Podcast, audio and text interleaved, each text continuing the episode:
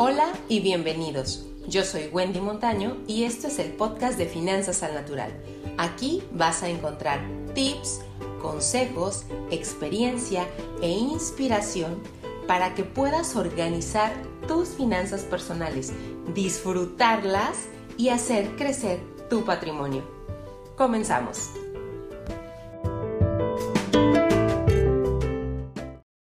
Te saludo a ti, mujer emprendedora, profesionista, independiente, administradora de un hogar, que así como buscas cuidar otras áreas de tu vida, embellecerlas, tenerlas lindas, también te interesa reforzar el tema de la administración de tus finanzas y del cuidado del dinero. Bienvenida. Hoy te voy a platicar de un tema que no sé si has escuchado, pero que seguramente te va a ser de utilidad y muy posiblemente quieras llevarlo a la práctica. Bueno, ahora sí te platico de qué vamos a... ¿Por qué los 50 son los nuevos 30 financieramente hablando? Seguramente has escuchado esa frase eh, de que los 40 son los nuevos 20 y cosas así. Bueno, los 50, haz de cuenta que son los nuevos 30 financieramente hablando. Si naciste en los a mediados de los 70 o en los 80, eres de esta generación que quedó como a la mitad entre una generación que estaba muy acostumbrada a tener un trabajo fijo, trabajar en cantidad de años en esa empresa y buscar jubilarse. Y estás entre esa generación y esta nueva generación que es muy de buscar el emprendimiento, la libertad de horarios y tal. Entonces, tienes esta dicotomía entre este concepto y este concepto.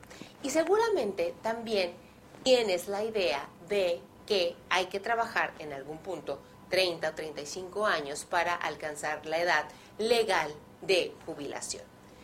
Si es tu caso, te vengo a platicar de algo que está haciendo un revuelo en muchas partes del mundo y es un concepto denominado como, en inglés, fire, como fuego, que son las siglas que hacen referencia a la libertad financiera de un retiro temprano, así como lo escuchas. Es decir, no tienes que esperarte hasta los 65 años para retirarte. Y lo mejor de todo, ¿sabes qué es?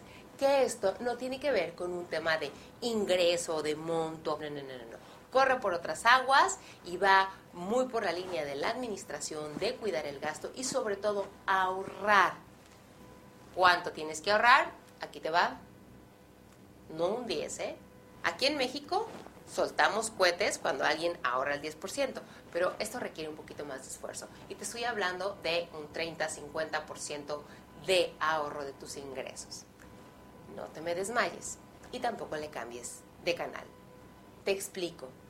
En países como China es común que haya personas que tengan la costumbre de ahorrar cerca del 70% de su ingreso. No te estoy pidiendo que los ahorres, pero te quiero decir que hay personas alrededor del mundo que ahorran muchísimo más de un 10% y demuestran que no les pasa nada y les va súper bien. Ahora, si no te has suscrito a mi newsletter, te pido que lo hagas porque ahí te puedo mandar un simulador de cómo puedes jugar con el porcentaje de ahorro y te va a dar la cantidad de años de retiro para poder descansar y decir, ah, ya hoy por hoy tengo una cantidad que me da un ingreso pasivo que hace que me alcance para cubrir mis gastos mensuales, por lo que ya no tengo la necesidad de trabajar a lo mejor encuadrada en un horario de 9 a 5 de lunes a sábado o 7 días a la semana, no sé. Porque no es, no es que te vayas a aburrir sin hacer nada, sino que vas a poder tener la libertad de decidir cuándo trabajar y en qué trabajar, porque la parte de tu ingreso mensual está cubierta, lo cual es maravilloso. Y bueno, ¿qué te invito a hacer? A considerar este concepto que tiene relativamente poco tiempo en el mundo como algo que de verdad te ayuda a organizar y manejar y disfrutar de tus finanzas y de lo que tienes de una manera más eficiente y si tú quieres más minimalista. Es decir, no lo veas como algo restrictivo o como eh, algo de austeridad malentendida. No, no, no.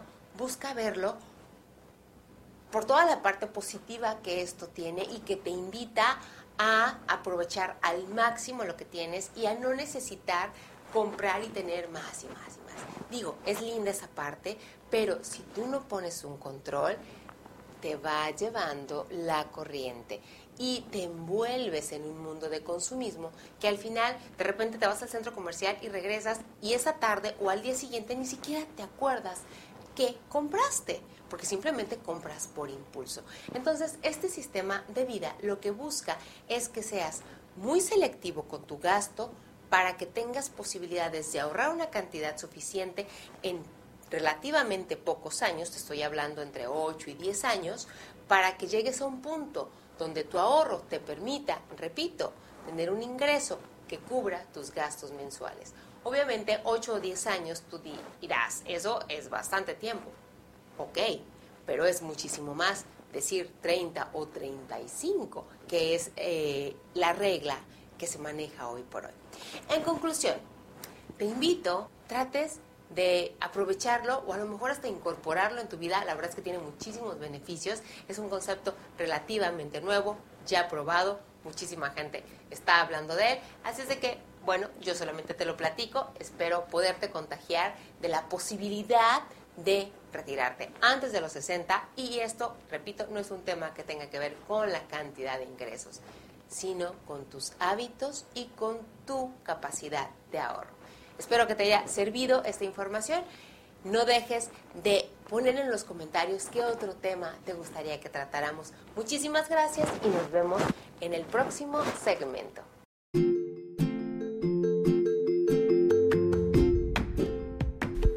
Y hasta aquí el episodio del día de hoy. Si te ha gustado, gracias por tus comentarios y por compartir. Para más tips y consejos, puedes seguirnos en Facebook, Instagram y YouTube como Finanzas al Natural. Nos vemos pronto.